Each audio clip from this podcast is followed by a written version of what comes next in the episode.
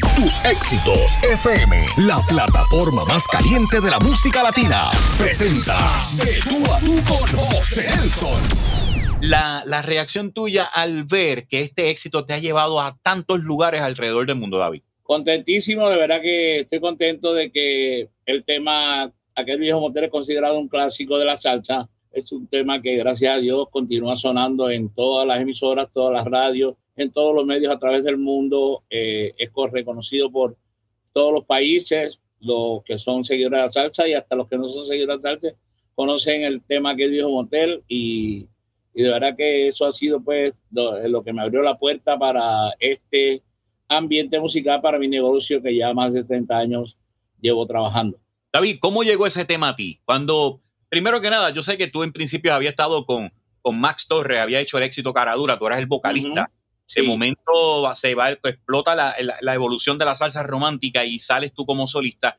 Y el momento de la producción, ¿cómo fue ese momento de entrar a esa producción? ¿Cómo llegó el tema y la oportunidad para que tú fueras firmado por el sello TH Rock Band, que en ese momento era lo que estaban rompiendo en el mundo musical? Pues fíjate, José Nelson, las historias, de, he visto algunas historias en internet que hacen, están haciendo supuestamente la historia correcta, pero la historia real es la que te voy a contar ahora. Ese tema no estaba hecho para mí. Ese tema estaba hecho para Eddie Santiago. Ese tema y el tema Ahora tengo ganas de volver a andar tu cuerpo. Ya estaba preparado para que Eddie le pusiera la voz y Eddie no quiso grabar ninguno de los dos porque Eddie ya no quería hacer eh, mucho tema erótico, quería hacer una cosa más romántica, menos erótico porque era el rey de los temas eróticos, lo sabes tú. Entonces él quería alejarse un poquito de los temas eróticos y decidió no grabar ni aquel viejo motel ni el tema Ahora tengo ganas. Cuando la compañía de eh, Rod Ben, Fran Torres, que en paz descanse, él oyó el tema cara dura porque cuando yo grabé con Max Torres fue nada más una intervención, una intervención para probar mi talento. Angelo Torres, que era el director de ahí Santiago, me recomendó para que grabara ahí con Don Máximo Torres, que era el que estaba haciendo los arreglos de la producción. Max Torres, el hijo de Don Máximo, entra también como artista y era para ver si la compañía Emi Capital, que era la que iba a distribuir ese, esos temas y que la que pagaba por, por nuestras grabaciones, me pagaron completamente los cuatro temas que grabé. Uh -huh. Ellos iban a ver si había algún talento que, que, le interesara, si había algo bueno que saliera de ahí para proponerle a, a Max y o a mí eh, grabarnos como artistas exclusivos de Emi Capital, que eh, ya empezaba, eh, pretendía entrar al mercado de la salsa. Entonces, cuando yo terminando el tema cara dura, nosotros, des, como decimos, los temas míos son con trombones al estilo de Santiago, los temas de Max son al estilo de Tomo Olivencia, Max pertenecía a lo que está en Tomo Olivencia por un tiempo. Entonces, eh, decidimos, eh, Rey Peña, el ingeniero, y yo hablar eh, y conversamos y dijimos, vamos a darle alguna identidad diferente para que no se parezca a lo de Eddie y hablamos con Don Máximo para que la guitarra le metiera guitarra eléctrica. A mí siempre me fascinó la guitarra eléctrica, yo soy fanático de todas las bandas de salsa que han utilizado guitarra eléctrica en grabaciones, muchos de ellos en Nueva York, Willy Colón, Frankie eh, Dante y otros más, la típica 73, o sea, han hecho ahora unas incursiones con, con guitarra y a mí me encantó la idea y decidimos ponerle guitarra al tema cara dura. Uh -huh. Resulta que viene a visitar al estudio el, el, el, que era el gerente en ese entonces de mi Capitol, eh, Lord. ¿Te acuerdas de eh, Lord? Oscar Lord? Oscar Lord. Oscar, Oscar Lord llegó al estudio, entró allá y escuchó el tema cara dura, Rey se lo puso y Oscar Lord se volvió loco y dijo, wow, ese tema, es, uy, lo voy a publicar, ese tema está brutal, me encanta, me encanta. Se volvió loco con el tema y comenzaron a publicarlo en las emisoras a través de Puerto Rico y a través del mundo, con la fortuna de que se convirtió en un super éxito. Inclusive en Perú fue la salsa del año compitiendo con Devórame otra vez y Lluvia. O sea que para mí es algo irreal e increíble. Y cuando se pegó tanto y sonó tanto, aunque lo anunciaban como Max Torres y su orquesta, porque eh, el contrato que me ofrecieron no fue exactamente Oscar Lord ni Emi Capito, que es una compañía internacional. me lo ofreció un intermediario el contrato y el contrato era, estaba muy obsoleto, era un contrato de 1960, o sea, de artistas de, de esa época. Y pagaba aquí un centavito después de 60 mil copias, una cosita, una cosa bien absurda. Yo conocía más o menos los contratos, los términos de los contratos de la actualidad y yo le dije a ellos que no, que no aceptaba. Ya yo había recibido paga y firmé un release para que ellos sacaran a gusto los CDs, los publicaran ya yo había recibido una paga para aceptar eso. Y recibir la paga era una prueba para mí grabar, era una prueba que yo quería hacer, yo quería probarme y gracias a Dios me resultó. Rod Bain, don Fran Torres, cuando escuchó eso, apareció por Nueva York con Gumercino Miranda, que era gerente de Miami, y aparecieron por el hotel a visitarme, me llevaron un chequecito y un contrato, un chequecito bien jugoso y un contrato para que firmara como artista exclusivo.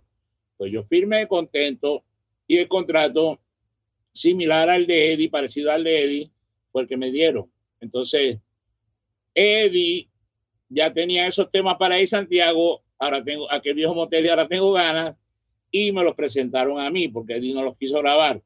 Entonces a mí me pareció bien, había salido en ese entonces una canción de Braulio que cantó Yolandita que decía en esos sórdidos en esos, en, esos sórdidos moteles, así era más o menos la melodía.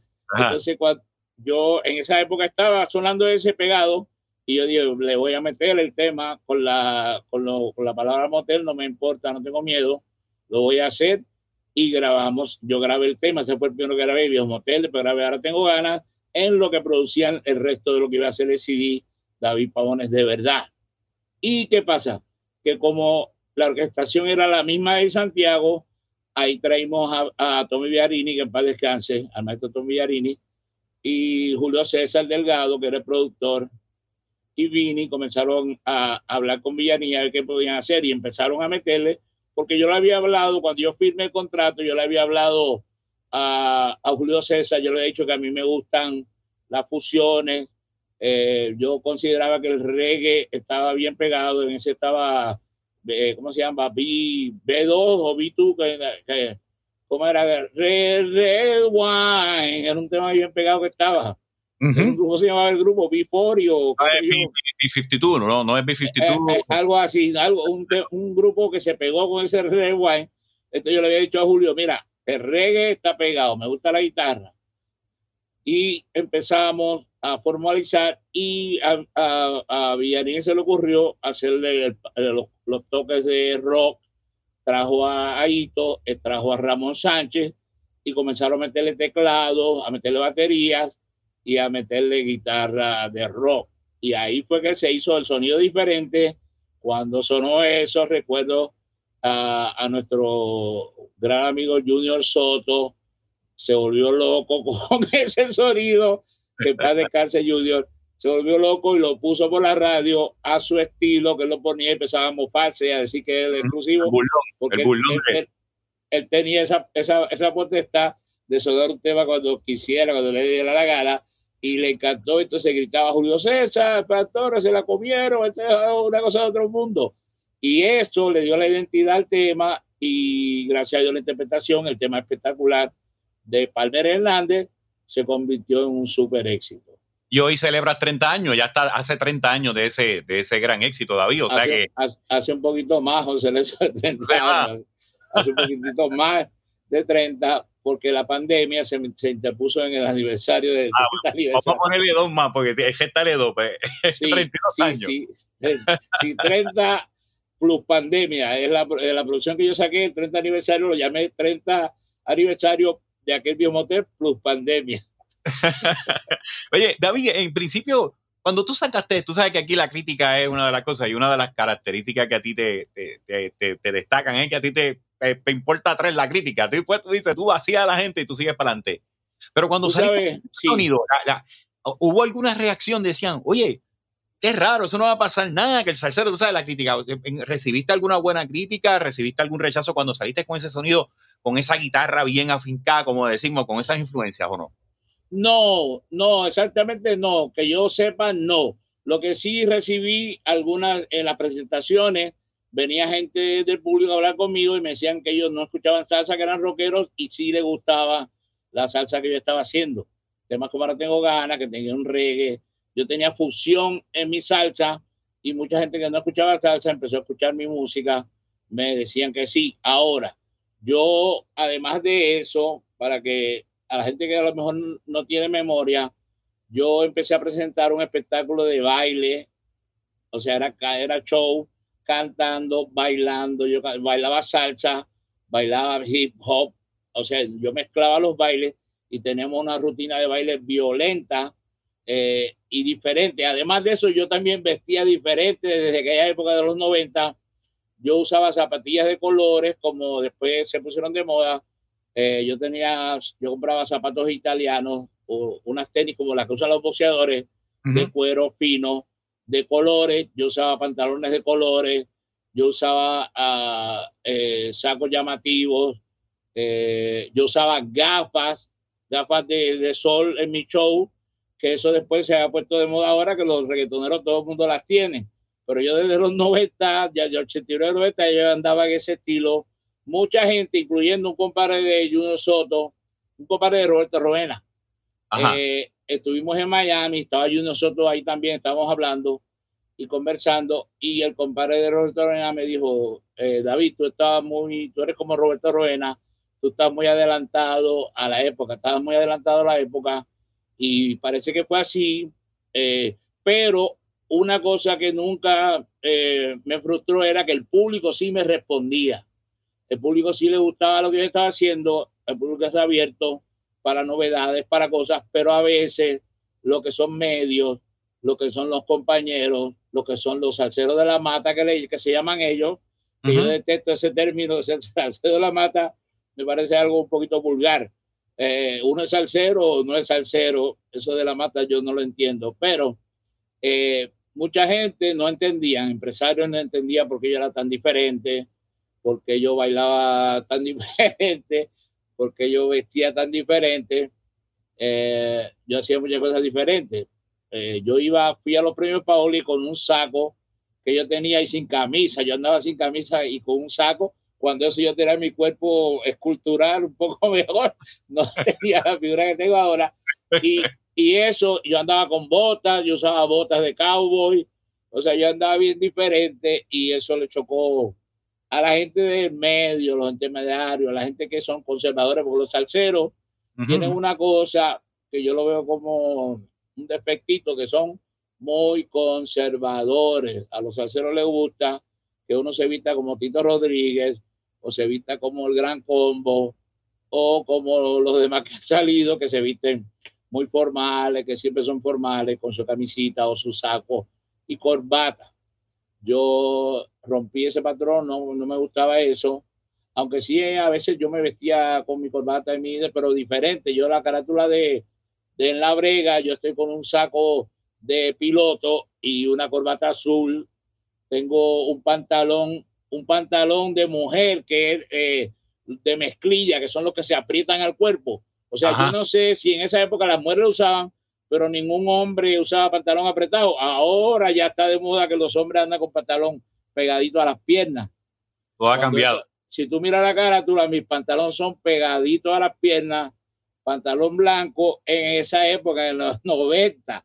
Y ahora se utilizó, el lo usa, los hombres lo están usando aunque sí nunca me gusta eso del saco chiquitito que se está poniendo ahora, que parece que no le sirve, apretado y cortito.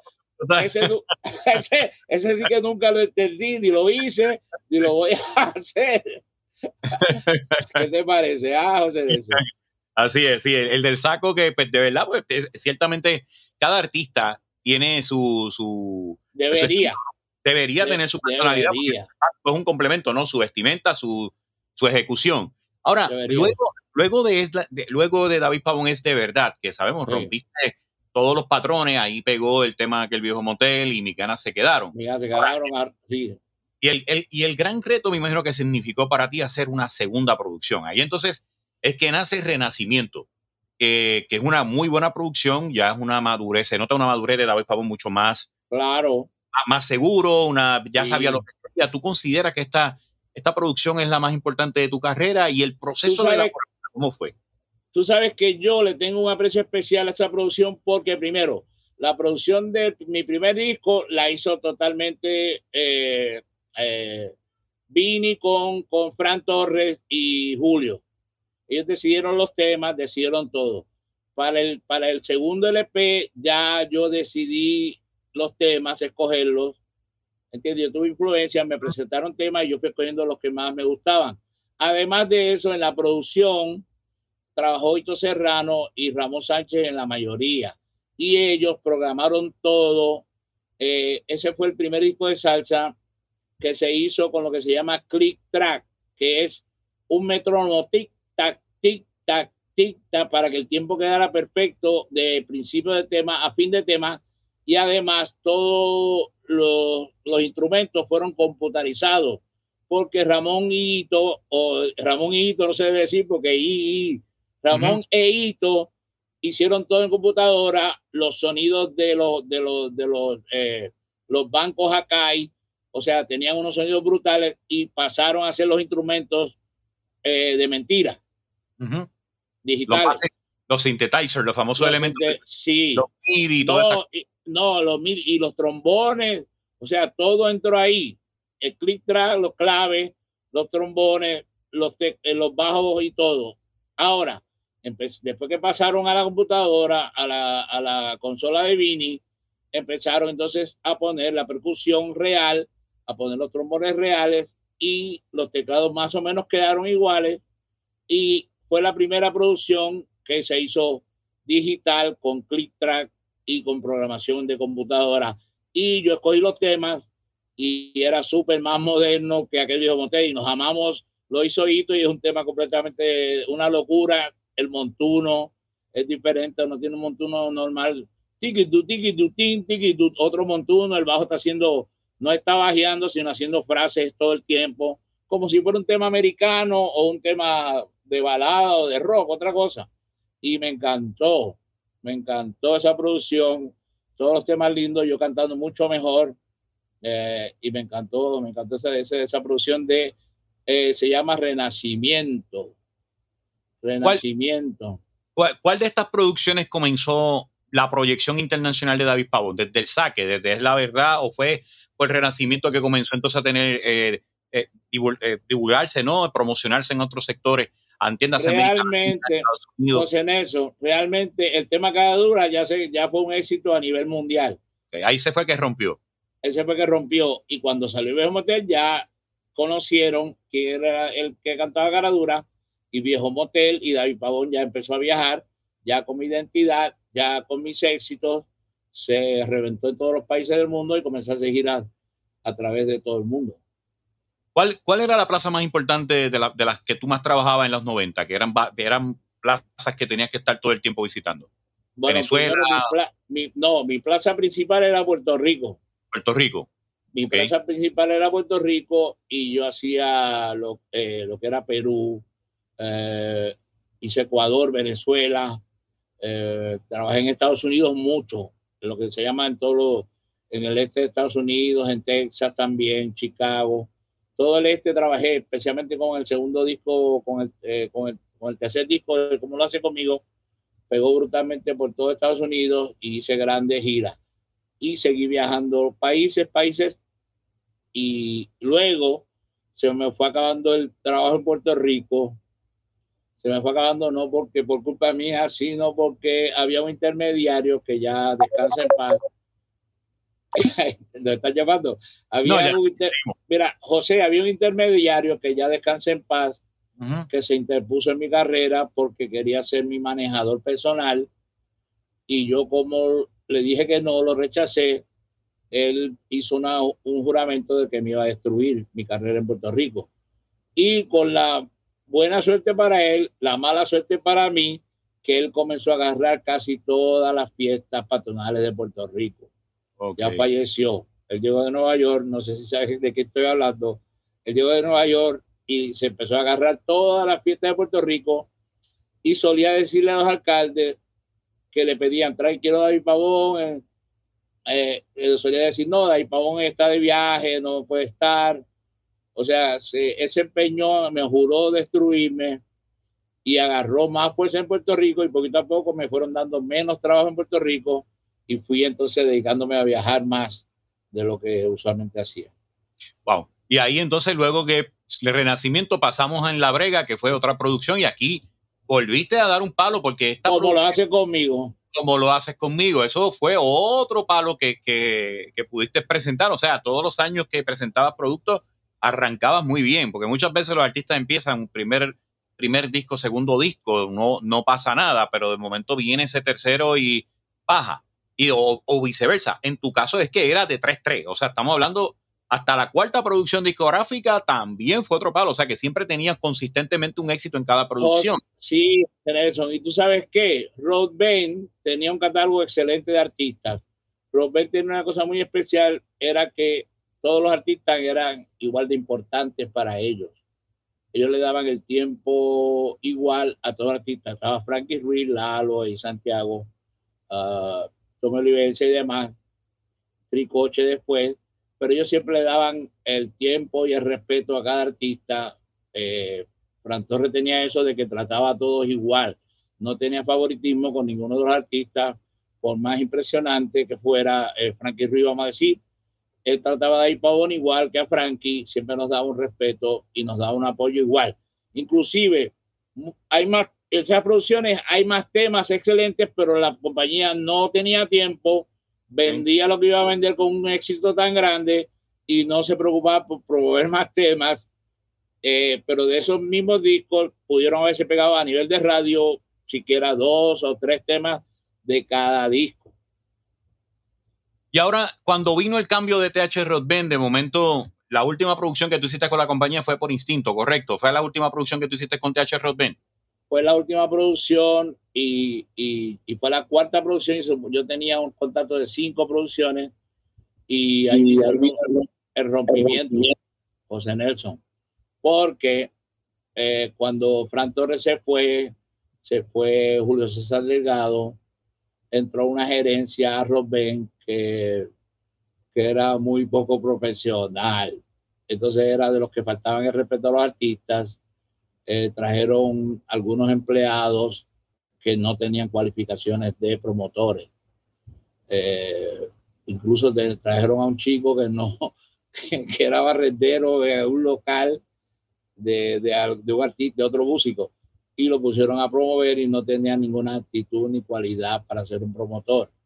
Ah. Entonces, ese gerente que entró en Puerto Rico empezó a pedir que le pagara a uno y le hiciera favores, que le regalara camisas eh, como las que yo eh, importaba cuando llegaba a la oficina. Me decía, esa camisa está bonita, eh, ¿por qué no le compras una a mi hijo? O sea, hubo un, un, trasmano horrible en ese rompen. Cambió de como Fran era.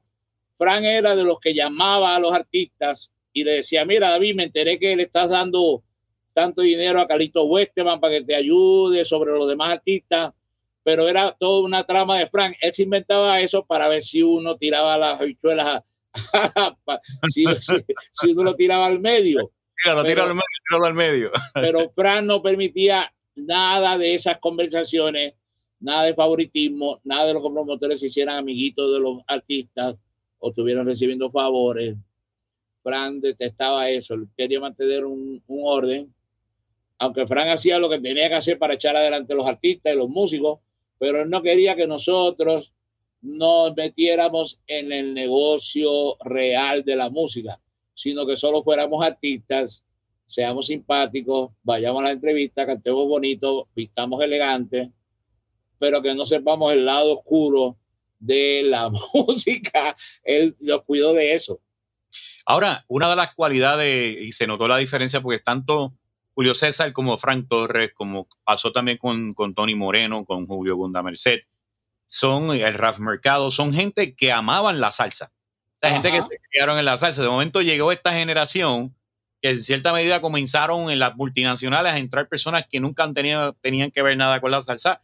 Y ahí comenzó como que el descenso de un género eh, musical que por años había estado siendo destacado desde mediados de los 80 y fue ya ahí en ese comienzo que, que, prácticamente viene ese descenso. Ahí tienes la diferencia. Esa producción por instinto fue la última en el 93, ¿verdad? Fue que la hiciste. Y tú sabes qué? Ajá. Yo cuando salió ese disco, ya yo tenía unos deseos increíbles de quitarme de la música. ¿Por qué? Ese, ese disco bonito quedó brutal. Uno de mis mejores temas. La voz ahí estaba en su más brutal momento. Ese LP, Perdóname, está en esa producción y, ahí escaló también el, tema Perdóneme, que es de Carlos de la Cima. Eh, estoy, está cantado perfecto. Bueno, yo estoy ahí como yo estaba practicando, vocalizando mucho, estaba aprendiendo piano. O sea, ya estaba cuadrando como cantante, la voz estaba más, eh, más concisa y yo no tenía ganas ya de cantar. Yo me quería quitar de la música. Yo recibí. ¿Por qué, te querías quitar? José, yo recibí unos golpes. Yo era un chico sano, eh, tuve el éxito y siempre he sido de alma blanca. Eh, siempre, nunca hice nada de lo que he hecho en mi vida para humillar a nadie, ni para pasar por arriba a nadie. Solo lo hice porque yo tenía metas. Yo soñé, veía a Alberto Santiago, veía a Tito Ale, veía a esa estrella Rubén Blades, y yo quería ser también de ese negocio de la música. Yo quería ser también otro artista cantante. Pero yo nunca lo hice por humillar, por eh, pretender, para que mi familia me viera, o para que mis amigos me vieran, o para que otro cantante salsero sintiera envidia de mí no trabajé de esa manera, pero a mí me pasó una cosa en el 93 que se combinó, todo se combinó, José Nelson. ¿Mm? La disquera, cuando se fue Frank y se fue todo, y se desorganizó brutalmente. Entraron elementos ahí bien, bien feos, de mala actitud, de mala forma. Eh, la, la, entraron compañías competencias, entraron competencias Tú sabes que hay una, hay una compañía que hablamos ahorita que contrató muchos de los artistas de Robert, los contrató. A mí me reunieron ahí, yo estuve ahí en esa reunión con, con, el, eh, con el muchacho que era gerente, no voy a decir el nombre, eh, o se puede decir, a lo mejor sí. ¿Te acuerdas del hijo de Richie? Sí, sí, Richie. Ese nos reunió a nosotros en un restaurante y nos dijo, mira, nosotros creemos que Robert no le está dando respeto. Y en cierta forma tenía razón. Robert no nos hacía videos, no hacía póster. Robert lo que hacía era que sonaba en la radio y vendía CD. Pero no hacían póster y ya Sony ya estaba entrando con Luis Enrique, ya, ya estaba contratando a Gilberto. Y ellos sí hacían un plan promocional que incluía videos, póster, afiches mandaban un empleado a las tiendas disqueras para que ordenaran y pusieran los CDs al frente en la entrada. Robert no tenía nada de eso. Entonces ellos en mi capítulo dijeron, nosotros para empezar vamos a gastar tanto dinero, 100 mil en publicidad brutal para cada artista. Y ofrecieron eh, dinero grande para firmar, que varios de los artistas aprovecharon y se fueron. Solo Tricoche y yo nos quedamos en Robén yo pensé, bueno, si está yendo esta gente, yo prefiero quedarme en porque así son menos en Rompen y me pueden apoyar. Pero resultó no funcionar. Igual tampoco funcionó mucho. La otra disquera no funcionó porque, como tú dijiste, habían personajes que no sabían tratar a la gente de la radio. Andaban con sacos, con Mercedes-Benz, llegaban prepotentes, un mundo corporativo, unas disqueras corporativas de otros niveles. daban órdenes y no, no preguntaban por ti, no preguntaban por tu hijo, cómo está tu esposa, cómo está tu salud, mi hermano, qué necesidad tiene, qué problemas tiene. Háblame. Nada de eso personal, sino que era, esto es lo que hay, tócame el disco, vaya, me voy, que voy para la playa, voy para, para mi jet O sea, era una actitud horrible y no funcionaron, no funcionaron y yo, gracias a Dios, me quedé con Robben y hicimos como lo hace conmigo, SLP, y se grabó un DVD, un video de ese tema. Lo hizo la esposa de Marlene, la esposa de Ricardo Montaner, lo hizo en Miami. Y como te digo, en Estados Unidos pegó durísimo y trabajé muchísimo. Y, y Tricoche también tuvo discos bonitos en esa época. En paz de cáncer, mi querido amigo Tricoche, una extraordinaria voz. Él tuvo producciones bien buenas, eh, bien elaboradas. Bien elaboradas, comerciales y bien tocadas y bien cantadas. Eh, lamentablemente la disquera iba así, mira, cuesta abajo. Sony entró, en mi capítulo entró y empezó a ya hacernos mella. Y de ahí entonces te frustraste, dijiste. Me frustré. Ah, no he terminado, es un cuento largo. Ajá. Eso fue parte de la traición.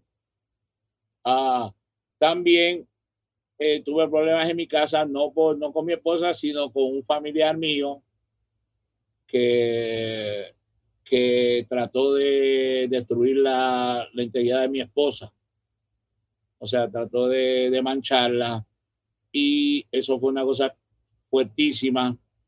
Mi mamá como que se puso parte de, mi, de ese personaje, de ese familiar. Entonces, ahí eso, eso me hizo mucho daño. Yo tenía una casita, porque yo me casé, me había casado antes de, ser famoso. Yo tenía una casita en, el segundo piso de donde vivía mi papá. Yo había hecho una casita de San Masó. La hice. Yo trabajaba en electrónica. Yo, yo estudié dos años de electrónica también. Yo no, mi papá no quería que yo fuera músico y me dijo, vayas a estudiar. Y estudié dos años de electrónica. Cuando trabajé, eh, compré mi carrito nuevo y papá firmó como codeudor y trabajaba en corporaciones durante la semana y por los, y los fines de semana hacía música. Entonces, eh, eso me pasó. Yo, yo le regalé la casa a mi papá y me compré otra casa lejos de, de la casa de mi familia. Eh, y, y, eso me, me deprimió, me dolió muchísimo. Casi, o sea, todo lo que me estaba pasando era la misma vez. Habían personas que trabajan para mí que estaban falsificando cheques, robando. O sea, me empezó a pasar de todo lo malo a la misma vez. Y entonces yo, eh, yo me deprimí. Empecé, yo, estaba tomando licor, estaba metiendo drogas, no quería hablar con nadie, no quería saber de nadie. Me la pasaba, me amanecía viendo televisión, bebiendo cerveza ah, y drogando. Y no quería saber de nada en la vida, estaba, me dolió mucho lo, la traición de los demás, pero más la de la familia, fue la más que yo conocí lo que era depresión por primera vez esa vez, vi la depresión, una depresión severa, eh, vi lo que el concepto de que, de que la gente dice que, que uno está como un hoyo negro. Vi eso, lo vi, lo viví en carne propia, que me sentía como si estuviera en un hoyo negro yo metido. Y por primera vez en mi vida me dio eso y yo la única solución que encontré y fue que aproveché también una cosa que le pasó a mi esposa. Mi esposa, que eh, acá en Puerto Rico estuvo embarazada dos veces y perdía a los niños. Cinco meses los perdía. Abortó dos veces y una vez ella está en, en, la farmacia haciendo fila para pagar y una señora desconocida la toca y le dice, disculpe, yo no la conozco a usted, pero le quiero decir algo tengo que decirle algo. Entonces le digo a mi esposa, si usted no se va de Puerto Rico, no va a tener hijos. Le dijo la señora a mi esposa. Entonces mi esposa sin conocerla, ella le dijo eso y mi esposa me lo contó. Estaba pasando todo lo que me estaba pasando, la depresión. Y yo decido irme a Estados Unidos, alejarme de la música, alejarme de Puerto Rico y me voy a Estados Unidos y, le digo no a la música completamente. No grabé el último disco para Rock Me llamaron Tony Moreno, Rafi Mercado, para que me fuera con ellos. y yo les dije gracias, pero no quiero saber de la música por un buen tiempo. No estoy listo, necesito recuperarme. Y empecé a trabajar en las corporaciones de en ingeniería electrónica en Estados Unidos. Motorola, que yo conocía allá y, y comencé a ganar buen dinero y mi esposa quedó embarazada inmediatamente y tuvo la, o sea, lo que, eh, tuvo su, su, su, parto sin ningún problema. O sea, tú cuéntame entonces cuál es, cuál es, cuál es la historia real de la vida. Sin problema tuvo bebé y yo estaba ahí para, para criarla y verla crecer en vez de estar viajando los países y dejándola sola en casa. ¿Y el proceso?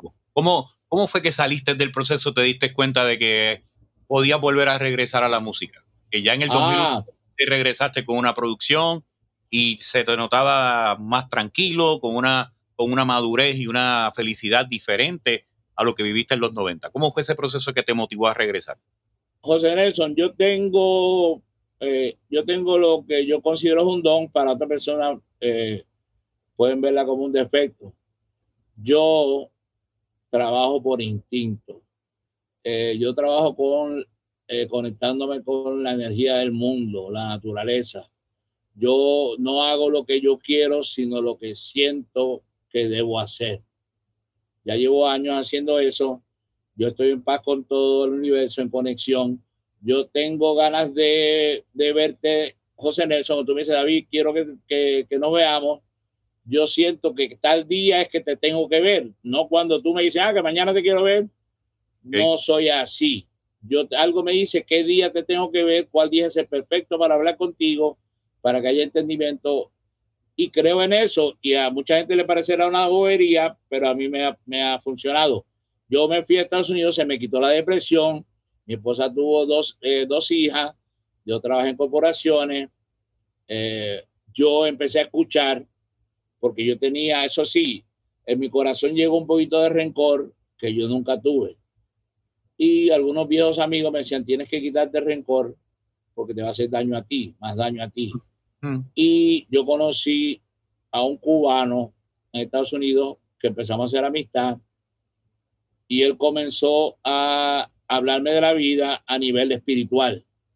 Y comenzó, yo comencé a ver ejemplos de personas que habían pasado por tribulaciones fantásticas, durísimas, y yo comencé a ver en esas historias que mi problema era pequeñito comparado con lo que otra gente pasaba. O sea, yo enajenado, como ya, como ya he tenido fama y la vida más o menos simple y sencilla, sin tropiezo, pues estaba eh, resentido, hasta, eh, hasta llegué a un punto a estar un poquito como en enojo con Dios, porque yo pensaba que era injusto, que yo había sido una persona súper correcta, de, de, bueno, de buena, eh, buenos comportamientos. yo me crié en, en, la iglesia cristiana con mi papá, pentecostal, y la iglesia católica con mi mamá y yo nunca estuve, de joven no tenía vicios, eh, no hacía maldad, no envidiaba, no, no hacía, y cuando estuve de música tampoco le hacía trampa a los colegas, no, nunca me gustó eso, estar robando a los demás, nunca. Y yo hasta eh, dije, uh, pensé que porque Dios me había abandonado, que porque a mí, porque me pasan estas cosas. Y empecé a ver gente contándome sus, sus historias me hablaban, me hablaban, era como un mensaje que Dios ponía en la gente, me contaban sus cosas duras que le pasaban para que yo me diera cuenta de que las cosas que los problemas que yo tenía eran una bobería. Y así fui recuperando, saqué el rencor de mi corazón, empecé a amar a mi mamá nuevamente, a perdonar al que me ofendió, a conversar con ellos nuevamente y así empecé a agarrar yo fuerza y por la casualidad del destino vino la oportunidad de volver a cantar porque en Colombia el mercado que se llama de piratería empezó a sonar los temas caradura y motel en la radio para vender CDs en la calle. Y se volvieron a repegar con la gente nueva, con los jóvenes, y me buscaron desde Colombia para que fuera a cantar shows y me la compañía la compañía Codiscos me ofreció un contrato para grabar con ellos. Y la, yo, yo, había dejado de cantar, de hacer show. No había grabado en, siete años. Siete años pasé alejado. En el do, me fui en el 93 y en el 2000 regresé. Cuando yo grabé el tema Si me ves llorar, se convirtió en un éxito mundial y yo con el miedo de que me iban a rechazar, de que ya nadie se iba a acordar de mí, Dios me dio la bendición y me dijo, este es tu camino, tómalo de nuevo, no te he olvidado, camina. Es tu momento. Yo tenía, un miedo de que no iba a pegar nada, de que entonces ahí sí me iba a frustrar de por siempre. Pero gracias a Dios me pegué y comencé. Yo dejé un trabajo corporativo excelente, de buena paga, para volver completamente a la música. De un sueldo brutal a empezar de cero en la música de nuevo y no me arrepiento. No, no, a lo que es de la, a lo que es de la mar, a la mar vuelve. Y precisamente eso es lo que vemos aquí. Y ahora vimos, vimos que también en el 2003 hiciste dos producciones con Codisco, seguiste haciendo tu carrera y ahora, ahora que tú llevas una experiencia bastante amplia, recientemente te presentaste en Puerto Rico para celebrar los, los 30, años plus pandemia, dos más de aquel viejo motel. Sí, que te agradezco, te agradezco mucho que, que siempre, que aunque tú siempre me has recordado porque hace unos años atrás tú fuiste eh, la primera persona que me dio oportunidad de regresar a Puerto Rico desde el 93, tú me invitaste a uno de los conciertos que hicimos en el Consejo Roberto Clemente. Tú fuiste el primero y el único que me invitó a trabajar nuevamente en Puerto Rico y volviste a acordarte de mí. Pero lo bueno es que te invité, ya te, se acordaron de ti, te volvieron a invitar entonces de los otros medios, tú lo sabes. Ah, sí, pero eso, eso, sí, eso fue, eso es una, un milagro de Dios porque porque un personaje que estaba ahí me llamó y nunca me contrató, porque no le pareció que yo le pedí tanto dinero para trabajar, no le pareció. Pero yo tenía mis razones, porque un festival que lleva tantos y tantos años y que, y que yo, aunque yo no soy, vamos a decir, yo no soy el artista más brutal o el más pegado del mundo o el más vendedisco, pero yo estoy entre uno de los, de los más eh, populares del mundo. Y nunca me invitó, se acordó de mí un día, me llama, yo le digo, bueno, como no te has acordado en tantos festivales que has hecho, has llevado a Titirimundi y de mí, David Pau, no te has acordado, me vas a tener que pagar tanto para yo, ese cheque, yo lo voy a, en la tarima, lo voy a presentar al hospital psiquiátrico, lo voy a regalar porque hay muchos, mucha gente de la radio que son locos y por si acaso ustedes van a caer en manicomio, este cheque va para los locos, de, para los el hospital de, de, de, mental, para ayudarlos por si acaso esos locos de la radio que, que son inconscientes o algo, y no sé cómo, o sea, yo no sé cómo pueden olvidar a David Pavón.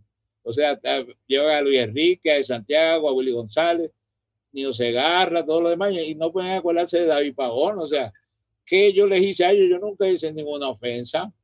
Yo la ofensa mía fue ser diferente, tener guitarra, bailar diferente, vestir diferente, hacer un show totalmente diferente. Esa fue la única, eh, eso fue el único pecado que, que yo cometí con, con, la gente de la radio, nada más. Una, una de las cosas que, que mucha gente me dice, oye, tú siempre te acuerdas de David, y es que cuando yo empecé en la radio, tú estabas en prácticamente de los primeros temas que yo empecé a, presentar en radio, en FM, fue aquel viejo motel. O sea, desde principio he conocido muy de cerca tu carrera. No y siempre solo tú, no, no, solo tú, José Nelson, Raymond Arrieta, Eric Balcour estaban comenzando. Entonces, eh, Raymond todavía no era famoso cuando yo estaba ya pegado y fui a la radio y Raymond Arrieta y Eric Balcour me entrevistaron allá una vez. Así que imagínate que mucho, mucho se ha, se ha hecho de ahí. Y, tú estabas también, ¿verdad? Sí, yo estaba, yo estaba en, mis inicios en Ponce, la emisora Clave 93, pues, en Radio Sar, Drawing, y ahí, entonces ahí nosotros nos conocimos varias veces. Yo hacía un programa de la tarde que se llamaba Tráfico 101, en varias ocasiones te entrevisté, principalmente que creo que fue para el disco de En la Brega, cuando estabas promocionando, fue una de las oportunidades. Pero siempre, yo, ahora que vamos casi a finalizar, yo, ahora que estás ahí, y todo el mundo después que pasa el aniversario de la salsa de la emisora Salsoul, la cual pues tuvimos la oportunidad de, disfrutar el 7 de agosto, pues todo el mundo se queda hablando de, de, momentos memorables. Y uno de los momentos memorables, David Pavón se quitó los zapatos, se quitó la chaqueta y se echó agua, agua por encima. La pregunta es, ¿por qué tú te, te, lanzaste agua en plena tarima y en el escenario y regalaste tus cosas? ¿Cuál fue el propósito o la, o la intención de que, de que eso se hiciera? Porque tú fuiste uno de los, de los artistas que recibió una excelente eh, crítica, todo el mundo quedó contento con tu participación por el sonido, todo estaba bien montado y se notaba una alegría en ti muy grande y queremos pues que me expliques qué, cuál fue el motivo del bautizo en tarima de David Pavón en ese, en ese momento. Yo te voy, a, te voy a decir todo, pero quiero aclarar primero que yo desde el comienzo de mi carrera siempre hacía un espectáculo de baile, yo hacía teatro, eh, metíamos explosivos, cohetes. Eh, nosotros nos vestíamos de personajes, eh, hacíamos diferentes cosas como espectáculo. Yo siempre he creído, Roberto Ronel era mi maestro, que en paz descansen también, que, que tan bueno fue conmigo. pero cuando yo era adolescente, Roberto Lorena decía que, que tiene que haber un show, tiene que haber un show. O sea, los mejores artistas de Hollywood que hacían películas tienen que bailar, cantar, hacer eh, el baile de, los zapatos con, con, ruido. O sea, ¿cómo se llama eso? El, tap, el tap. El tap. O sea, uno si es un artista, yo lamento, lamento. Yo nunca tuve decepción de público. Si no me entendían los del medio o algunos colegas no me entendían. Y en la salsa pasa una cosa rarísima que no debería pasar. Los salseros conservadores tienen, ponen estigma en el género de nosotros de los 80. Y yo te pregunto a ti, te voy a preguntar, ahora te voy a cuestionar a ti. ¿A ti no te da miedo que la gente te ponga un estigma porque tú pareces eh, respetar el género de los 80, la salsa sensual y demás? Tú pareces respetarla más que otros eh, locutores otras emisoras. Y no te, no te, no te, no te asusta el estigma que los, que los salseros tienen siempre una roncha con siempre eh, poniendo por abajo, buscando excusas para denigrar a lo mejor artista, un género o una época de nuestra salsa, cuando todo fue a favor de la salsa. Si, si tú verdaderamente amas la salsa, no puedes decir, ah, la amo de este color, no me gusta de este otro color. O sea, es son, tonalidades, son tonalidades diferentes, diferentes épocas, pero sigue siendo salsa. Claro, yo lo veo así. Pero lamentablemente siempre hubo eh, una espina, siempre hubo una excusa para llamar salsa monga, cuando la realidad, José Nelson, los cantantes eh, le dicen salsa monga, no sé de qué están hablando de las canciones, pero un cantante de salsa monga tiene, puede tener mil veces más voz que un cantante de, de la salsa de los 70 Ahora, el género se calmó en cuanto al ritmo y los instrumentistas se dejaron de hacer descargas, se puso más énfasis en las letras, los cantantes comenzamos a hacer media voz porque los cantantes que salimos somos más versátiles y, y conocemos lo que es el bel canto. Lamentablemente, los, algunos salseros de antes pues, cantan estilo callejero, estilo esquina,